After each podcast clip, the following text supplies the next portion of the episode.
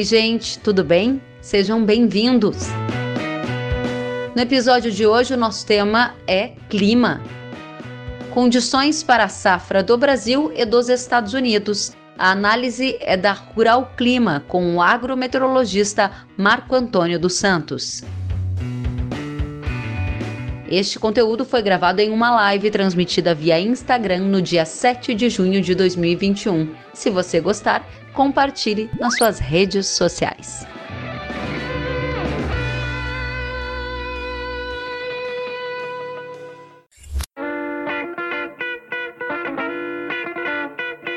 Seja bem-vindo. Você travou, eu fiquei aqui esperando, daqui a pouco travou. A mesma coisa aconteceu comigo. Vamos começar do começo.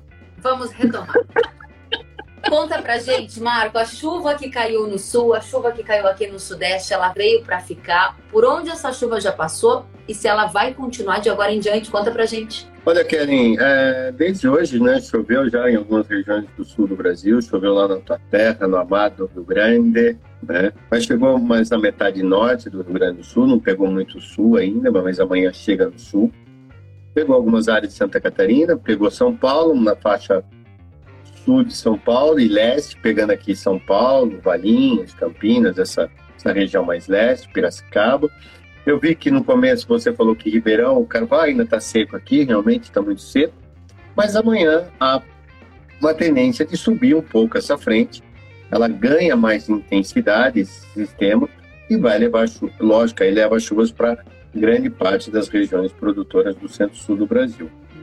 Não deve atingir áreas do Mato Grosso, não deve atingir o norte do, do Mato Grosso do Sul, também deve ficar fora, assim como também grande parte de Goiás, Cerrado Mineiro e todo o Mato Piba também deve ficar fora, o que é normal para essa época do ano, quero né? Deixar bem claro que assim chuvas nessa época não é se acontece é mais um extra, né? Tá, é anormal do que normal, para falar bem a verdade, nessas regiões central e norte do Brasil. No entanto, para a semana que vem, há uma possibilidade de que uma frente ganhe um pouco mais de amplitude e consiga levar essas chuvas mais, mais para a região central, voltando a chover até em algumas regiões de Brasília, no entorno de Brasília, pode chover na semana que vem. Então, de uma certa forma, o mês de final de maio, desde o dia 20 de maio, que começaram o retorno das chuvas, né? Que estancaram as perdas na, no, no milho e trouxe uma sobrevida aí para cana, para o café, né? Agora para laranja. Então essas chuvas vieram relativamente bom. Agora, um mês de atraso quando se olha para o milho, mas vieram isso vão favorecer muitas lavouras de inverno, principalmente o trigo, que vai, vai, vai ter uma área aumentada, né? vai se plantar muito mais trigo do que normalmente se planta, principalmente o paranaense, e com toda razão, por conta das perdas no milho. Mas, de uma certa forma, as condições climáticas vão. Agora as chuvas normalizam. Julho pode ser um pouco mais seco, rapidamente, julho pode ser um pouquinho mais seco, né, com chuvas um pouco mais esparsas, principalmente para o Paraná e São Paulo, mas de uma certa forma, junho e agosto está se mostrando com chuvas muito boas. Muito bem, a gente já vai daqui a pouquinho para os Estados Unidos. Eu vejo o Paulo Freitas dizendo: vamos lá, não interessa, calma, Paulo, a gente já vai chegar lá. Antes, a gente quer saber das chuvas agora, para quem ainda tem um fôlego para a segunda safra de milho, que foi muito atingida pelo tempo seco. A gente está vendo aqui o Guizo dizendo: o problema é que as nossas chuvas já cortaram em abril, então o milho sofreu e está sofrendo. Para a gente fechar um pouco mais a questão do Brasil, você disse que vai vai ter uma frente fria semana que vem, que pode espalhar chuva para a região central do país, mas disse que julho o tempo pode ficar mais seco no centro-sul, certo? A minha dúvida é: essas chuvas que vão vir de agora em diante, elas vão ser suficientes para compensar essa seca terrível que a gente viu nos últimos meses? Assim, ó, vamos lá. Vamos por partes. Seca terrível melhora as condições porque é mais úmido. Então, você tem uma frequência melhor de chuvas. Ponto. No quesito reservatório, não sei se é isso que você quis falar, para reservatório, esquece, não há possibilidade nenhuma, porque os volumes de chuvas que caem, se você pegar o volume que caiu agora em São Paulo, não dá 5 milímetros. É uma garoa, ah, vai chover. Não, esquece. Por quê? Normalmente, nessa época do ano, até chove, porém volumes baixos. Para reverter volumes de reservatório, esquece. Nós só vamos sair dessa crise hídrica novembro, dezembro. Antes, antes de novembro, esquece isso se voltar a chover bem a partir da segunda quinzena de setembro. Muito Bom, bem. Se as chuvas atrasarem, a gente joga o problema para dezembro, certo? Muito bem, é claro. Isso, então, a gente vai ter um pouco mais de umidade, mas não para reverter esse cenário de crise hídrica. Longe disso. Não. No Rio Grande do Sul, do sul do Paraná, pega metade sul do Paraná para baixo, chuvas boas. Pega Garapuava ali, Garapuava para baixo, chove muito bem. O Rio Grande, até eu estou dando um alerta para produtores de trigo, que é o seguinte: as condições climáticas vão ser excepcionais, chuvas a cada 10 dias, cada 7, 12 dias, uma frente passando e levando chuvas. Isso vai dar um ambiente extremamente favorável para o trigo, para as culturas de inverno, seja trigo, aveia, centeio, o que for. No entanto, isso dá uma condição, uma pressão maior para doenças. Então, o produtor que não ficar atento com pressão para doenças pode perder algumas sacas de trigo por conta desse excesso de umidade. Bom, reservatórios no Rio Grande do Sul, tranquilo, principalmente para as áreas de, de arroz, pensando já para a safra 21-22, certo? Uma condição excepcional, porque esse ano entraram muito seco, esse se recorda, né? Todo mundo apavorado com arroz, apavorado, falei, calma pessoal, fica tranquilo tal, que vocês não vão, vocês vão plantar no seco, mas lá para dezembro normaliza as condições para que realmente precisar de água. E que feito aconteceu isso, beleza. Esse ano não. Como vamos ter um inverno um pouco mais úmido e chuvas mais regulares, para o arroz, as condições vão ser muito boas, porque entra, o Rio Grande do Sul entra no plantio lá em setembro com boas condições de plantio, entendeu? De reservatório. No entanto, para o Sudeste, as condições são complicadas. Para a região Sudeste, Centro-Oeste e Norte, as condições são ruins. Para a gente arrematar essa questão, tem pergunta da nossa audiência. O Silote está dizendo aqui, ainda sobre Brasil, conseguiremos plantar soja em setembro no Paraná? Diante dessas condições que você trouxe para a gente para safra verão, o plantio vai ser atrasado em função da seca? E se sim, em quais regiões do país? Não, eu acho que assim, ó, Kelly, você assim, está muito longe ainda para fazer qualquer prognóstico, gravar esse prognóstico, certo? Estamos falando de setembro, outubro. Mas vamos pensar em algumas premissas. Você não tem El Ninho, você não tem uma laninha se formando de peso, como foi ano passado. Vamos começar. Podemos ter uma neutralidade com um pequeno viés negativo. Ok. Isso vai fazer com que podemos ter chuvas muito boas em setembro, que dá condições para o paranaense plantar já no dia 10 de setembro, que daria condições para o pessoal do Mato Grosso, do Mato Grosso do Sul, de Goiás, já iniciar lá para o dia 20, 25 de setembro. No entanto, como você vai estar com essa oscilação, não tem nenhum fenômeno ativo, pode acontecer o que aconteceu em 2017. Você, não estou falando que vai ser um 17, por favor, mas assim, pode acontecer que você tenha um setembro um pouco, a segunda quinzena de setembro um pouco mais úmida e a primeira de outubro um pouco mais seca, até com alguns bloqueios atmosféricos. Pode acontecer.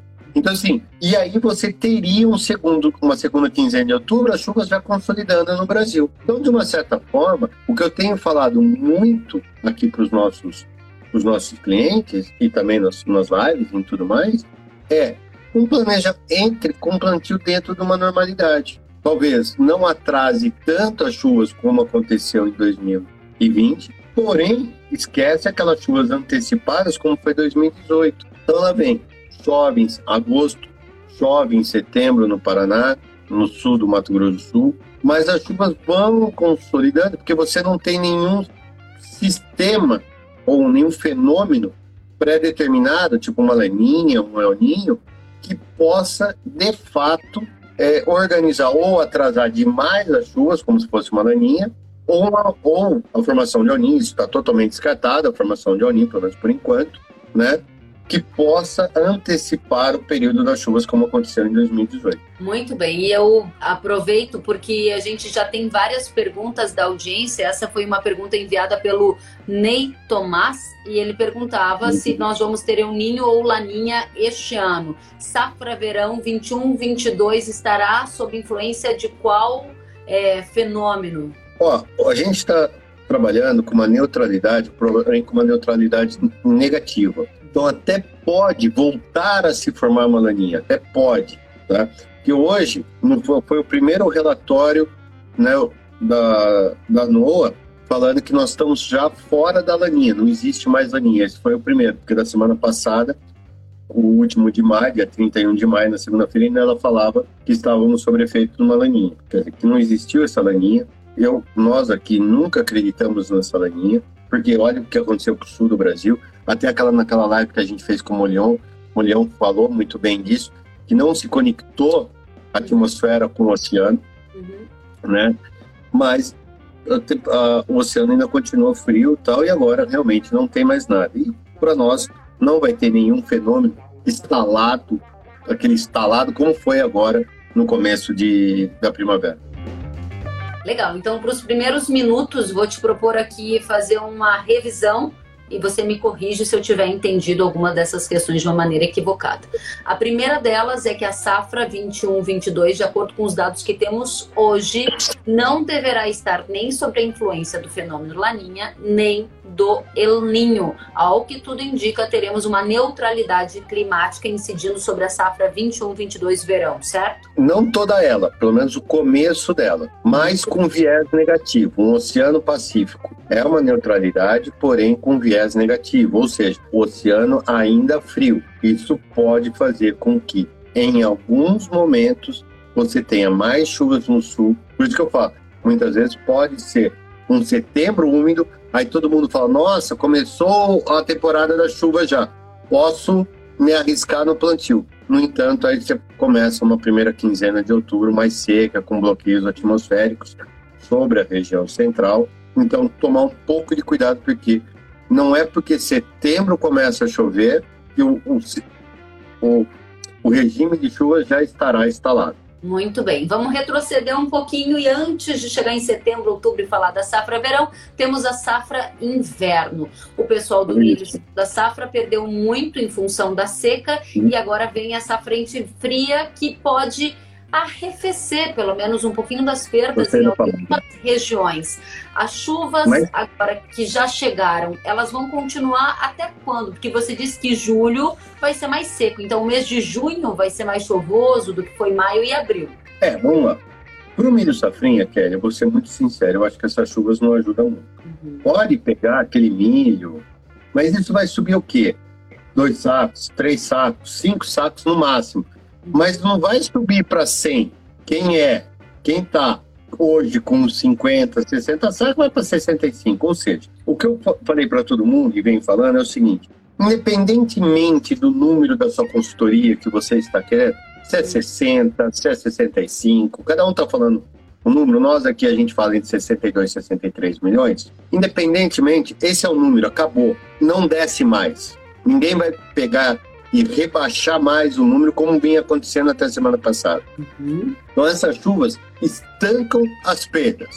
Não elevam, ninguém vai chegar agora e falar: Ó, oh, meu número é igual a Agriconsult, soltou 62, a F6 Tony soltou, as safras, todo mundo saindo com abaixo de 62. Não vai chegar agora e falar: não, agora com essas chuvas de agora veio para 63, 64. Não vai acontecer isso única coisa. Então vai ficar no número e esse é o número até as colheitadeiras irem para o campo e realmente mostrar o número real. Legal. Aí o Marcelino Alisson está perguntando: tem risco de geada para o oeste do Paraná? Pois o milho safrinha foi plantado mais tarde e está bem Boa atrasado. Pergunta. Essa é uma boa pergunta, porque normalmente, em anos normais, geadas até dia 15 de junho. Depois disso, não, mesmo que tenha geada, os impactos são mínimos. Isso em anos normais. Esse ano, você tem um mês para frente. Tudo bem que o milho está né, com debilitado e tudo mais. No entanto, geadas até o final do mês vão trazer. Se ocorrer geadas, vou deixar muito assim, se ocorrer geadas, até o final de junho, os impactos serão enormes, dependendo da intensidade. No entanto, para esses próximos 15 dias, não há nenhuma previsão de geadas. Porém, uma nova massa de ar polar está se mostrando um pouco mais intensa no, na última semana de junho. Junho. Vai ter, junho agora, né? Daqui três semanas. Vai ter geada? Não sabemos. Porque geada a gente só sabe de fato com cinco dias de antecedência e olha lá ainda, e olha lá ainda. Então, os próximos 15 dias não há riscos, mas é um ano complicado, porque toda a frente fria que está avançando tem na sua retaguarda uma massa de ar polar. Aconteceu já duas geadas levíssimas no Rio Grande do Sul, até teve uma, uma terceira meio meio lento, que a gente chama, que ela não foi bem manjada tal, mas pegou, teve há 15 dias atrás, pegou umas áreas de milho no Paraná, não sei se vocês lembram. Então, assim, ela tá batendo. Se vai ter, não sei. E eu espero, rezo para que não tenha. Mas o risco esse ano, até para o trigo, é um ano, é um ano a ser considerado de risco para o trigo com relação às geadas porque podemos ter geadas tardias esse ano lá para setembro e outubro. Muito bem. Não estou falando então... que vai ter, mas o risco, porque em anos de neutralidade, Kelly, você deixa a porteira aberta. Uhum. E principalmente essa região 1 mais 2 continua fria. Então a porteira está escancarada para as massas de ar polar. É, agora, essa semana, volta a fazer frio no Rio Grande do Sul, mas é um frio de 10, 12 graus, que o gaúcho não vai nem sentir quase, né? Legal. Ele deixa o então, torce para que essa agenda não aconteça e os produtores aqui na nossa audiência também estão torcendo. O Fred acabou de dizer, uma safrinha com seca e depois congeada, aí judia aí é para matar, né? né? Então, aí é para matar. No seu radar, não há para este fim de semana ou agora risco de geada leste de São Paulo. O Newton pergunta também não. Não, para ninguém, para ninguém. Não tem. Os próximos 15 dias não há projetada para ninguém, nem para o Rio Grande do Sul, nem para Santa Catarina, para São Paulo, para nenhuma, nenhuma localidade. Bacana, vamos Mas vamos ficar, atento, ficar vamos ficar atento, uhum. atento, porque no final do mês tem uma entrando e pode a essa estar se mostrando com um pouco mais de intensidade. Vamos ver a amplitude, intensidade e tudo mais mais na frente.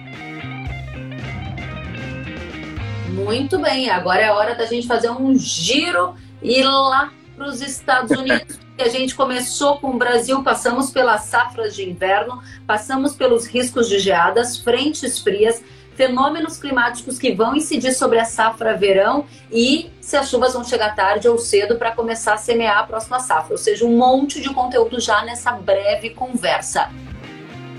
Vamos para os Estados Unidos. Há pouco, USDA divulgou pior nas condições das lavouras, por exemplo, de milho, tempo seco e quente. O que vai acontecer por lá é a pergunta que a gente acabou de receber aqui do Alessandro Rabelo. 2021, o clima americano será parecido com qual ano anterior? Teremos safra cheia lá? Pergunta do Alessandro para você. Olha, é, é que está todo mundo me questionando desde. Na sexta-feira eu mandei um alerta, um alerta diário que a gente manda para todos os nossos clientes, até você recebe. Obrigada. E eu falei que e eu falei que a faixa oeste dos Estados Unidos estaria um pouco mais seca. Uhum. E aí durante o dia e depois no, no sábado começou a enxugar. Sem querer, foi totalmente, não sabia que eu ia falar isso, foi totalmente, né? É, a gente começou a vir esse bombardeio de notícias que haveria uma seca, até falaram uma seca pior dos últimos 112 anos e tudo mais.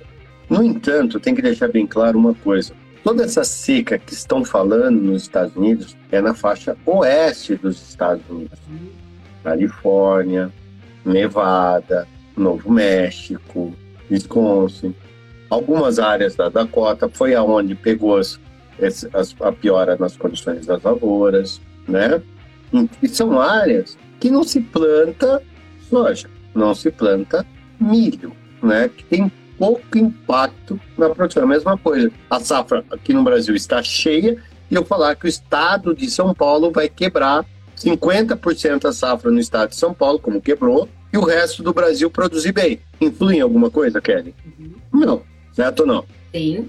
Influi para o estado de São Paulo, para o produtor paulista Mas para o cenário brasileiro, não. Então é o seguinte, a representatividade no todo ela é limitada. Correto ou não? A mesma coisa que você falar do sul do Piauí, alguma coisa assim. São para a região é muita soja, é muita área, só que o Brasil é muito pouco.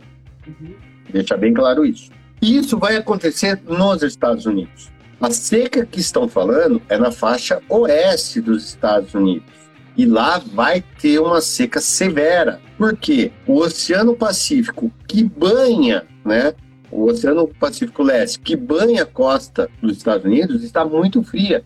E isso tira a possibilidade de chuvas nessa costa leste, na costa oeste dos Estados Unidos. Então isso é um problema sério para eles, porque eles vão ter queimadas, vão ter é, problemas com abastecimento e tudo mais.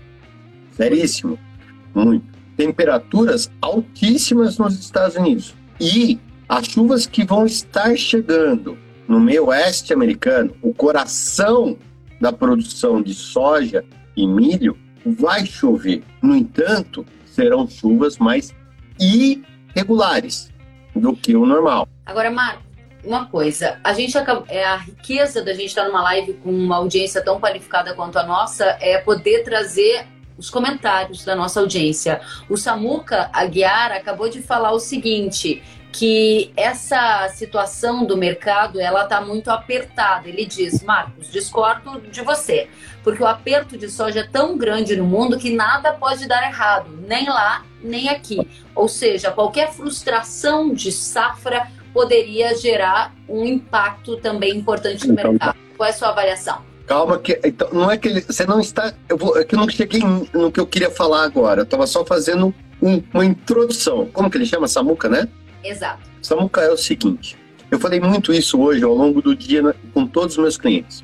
Nós estamos, o mercado hoje está numa linha onde ele pode, essa mesma linha, é uma linha tão tênua você pode ter uma super safra, como você pode ter uma quebra gigantesca. E você está nessa linha, caminhando em cima dessa linha. O mercado está tão apertado, principalmente agora, por conta dessa quebra de 40 e poucos por cento aqui no Brasil do milho, que qualquer frustração que tiver nos Estados Unidos, isso vai gerar uma, um, um mercado climático extremamente.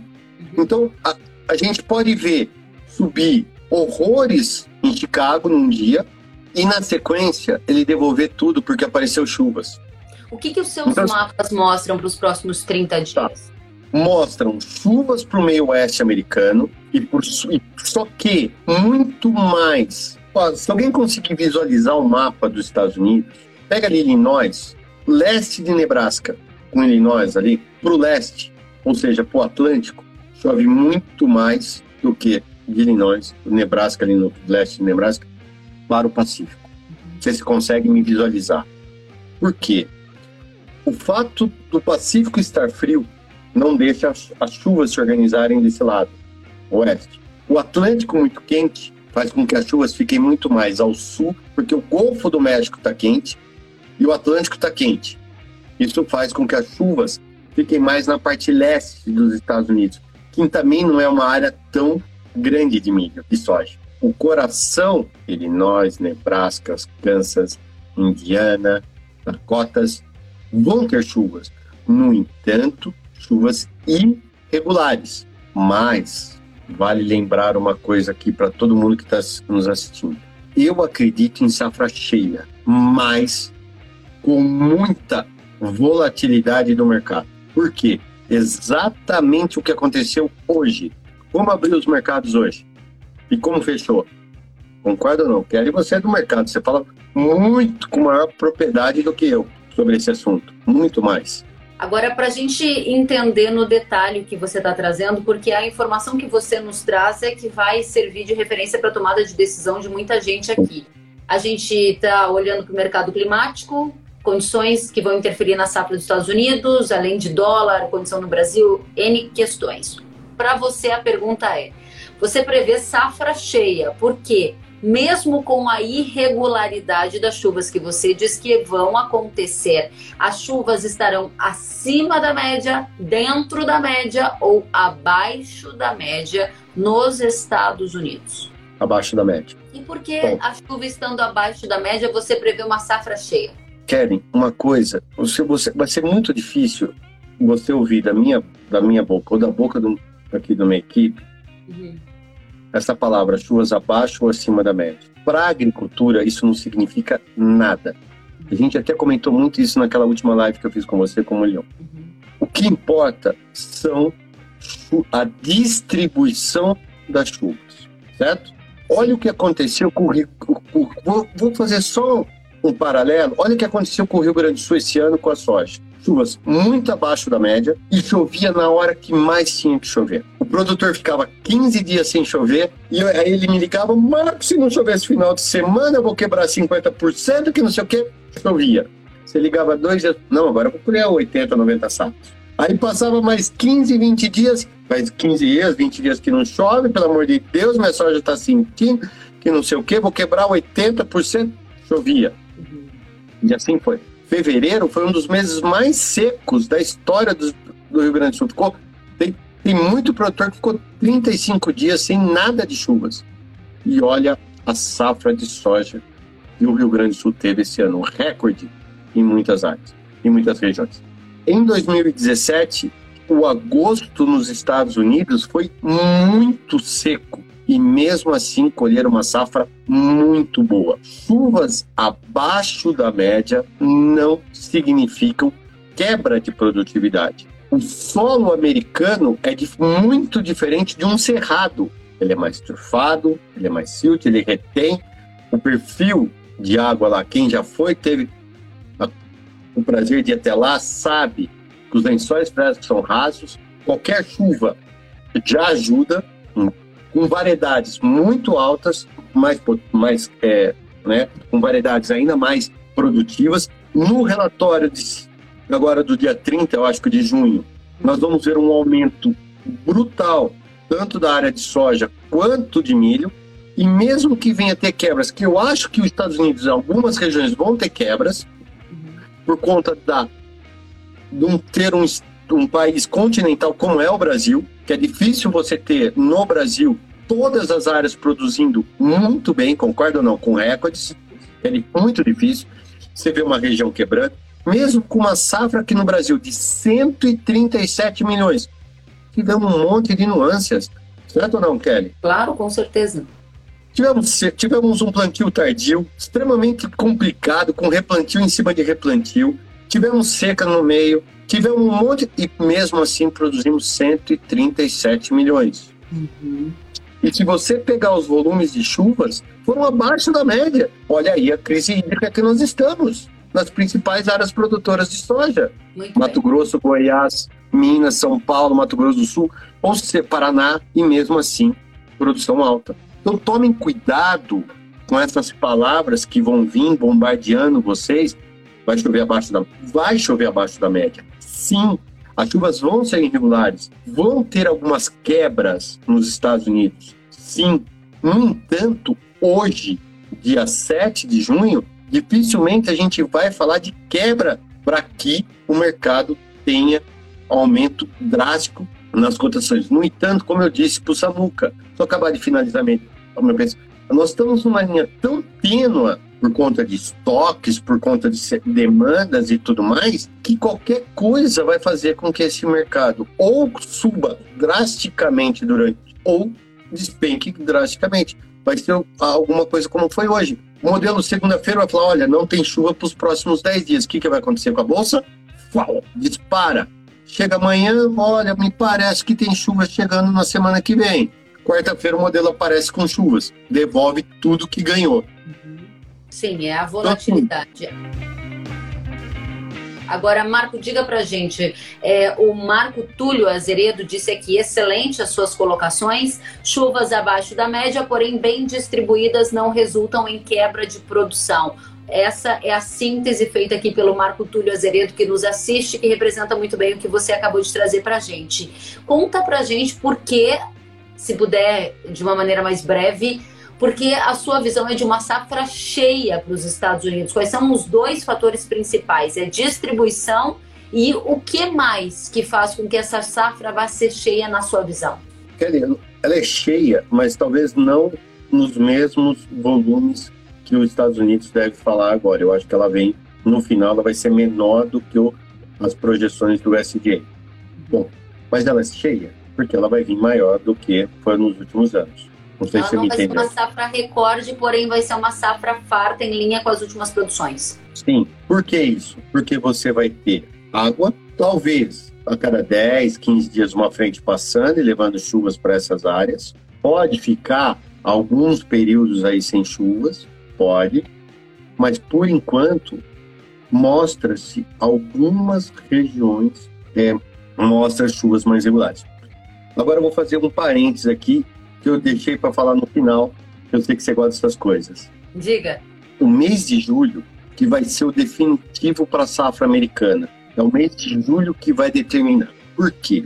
Em 2017, o agosto foi extremamente seco, mas choveu muito bem. Abril, maio, junho e julho. Quando chegou agosto, o solo estava em sua capacidade máxima, então podia. Foi o que aconteceu com o Rio Grande do Sul. Esse ano, se o julho for com chuvas muito abaixo da média e mal distribuídas, deixa bem claro isso, você pode realmente ver uma condição pior, uma, uma degradação das áreas e aí os relatórios lá, que igual hoje, que veio das condições, dá uma piora mais substancial nas lavouras. No entanto, em 2017, se você for lá e buscar os relatórios de 2017, ele agravou a piora em agosto por conta dessa seca. Todo mundo falou em quebra, todo mundo.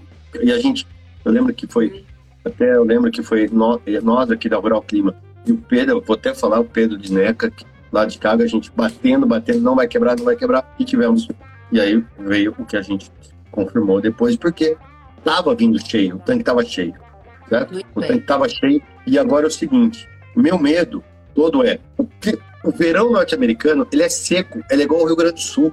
Ele é seco, o igual da Argentina, ele é seco. Isso é normal. No entanto, o fato de junho já começar a mostrar chuvas um pouco mais regulares, e aí vai aquela palavra que você gosta, que é abaixo da média. Brincadeiras, mas assim, né, abaixo da média. E depois você tem um julho também com chuvas mais irregulares, aí eu acredito numa safra menor do que eu estou falando agora. Mas os modelos, por enquanto, mostra realmente chuvas abaixo da média e irregulares, mas com uma boa frequência. Excelente, muito, muito bom, Marco. Está muito claro. A nossa audiência aqui está é, agradecendo as suas explicações. O Márcio Andrés Steffen está dizendo muito boas as explanações. O Tiago Rodrigues também há pouco estava agradecendo aqui e muito mais pessoas dizendo da importância dessas informações. Análise excelente, parabéns, disse o Tiago Rodrigues.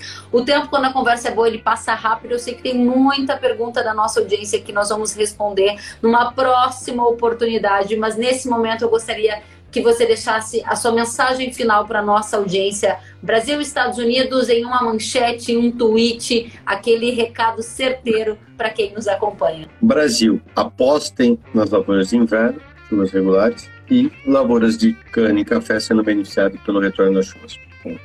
Estados Unidos, muita nervosismo no mercado, muito, por conta dos mapas climáticos. Não estou falando em quebra, mas foi o que o Samuca falou. A linha é tão tênue que qualquer, qualquer faísca que soltar, o negócio já pega fogo. Quero te dizer, Marco, que o Rick está dizendo parabéns, excelente conteúdo, direto ao ponto. O George está dizendo que a live foi excelente. O Adriano disse parabéns ótimas colocações. O Diego Borim disse valeu, show de novo a live de vocês. Alexandre, show pelas explicações. Ivete, parabéns, muito clara a explanação. Wilson, muito boas as informações, parabéns. O Júlio disse muito bom, parabéns. O Ninjas disse grandes informações. O Jax, parabéns pelas informações. A Bara Zetim disse top e assim por diante. Parabéns a todos por estarem aqui conosco, ativos, participantes. Obrigada a você, Marco. Volte sempre. Bom trabalho e se cuide, vem? Viu? Pode deixar. Ah, só te falar assim: querem saber um pouco mais? Fazer meu manchã, se você me deixa. Vai lá nas minhas redes, nos seguem, né? Que agora a gente vai estar postando bastante coisa dos Estados Unidos e aqui do Brasil. Querem, mais uma vez, beijão. Você Imagina. sabe que eu sou o seu Eu sou seu fã incondicional, te adoro, te sigo obrigada, há muito e muito tempo. E é sempre um prazer estar aqui com você. Sempre Eu um prazer já. Obrigada por compartilhar essas informações que são de suma importância para nossa audiência. Então a gente agradece. Volte sempre, se cuide, bom trabalho. Até a próxima. Pode deixar. Ih, já estou vacinado já, então estou bem melhor. Muito bem, saúde para você e para todos. Se cuide. Para nós, Cuide você também. Tchau. Obrigada, gente. Tchau, tchau.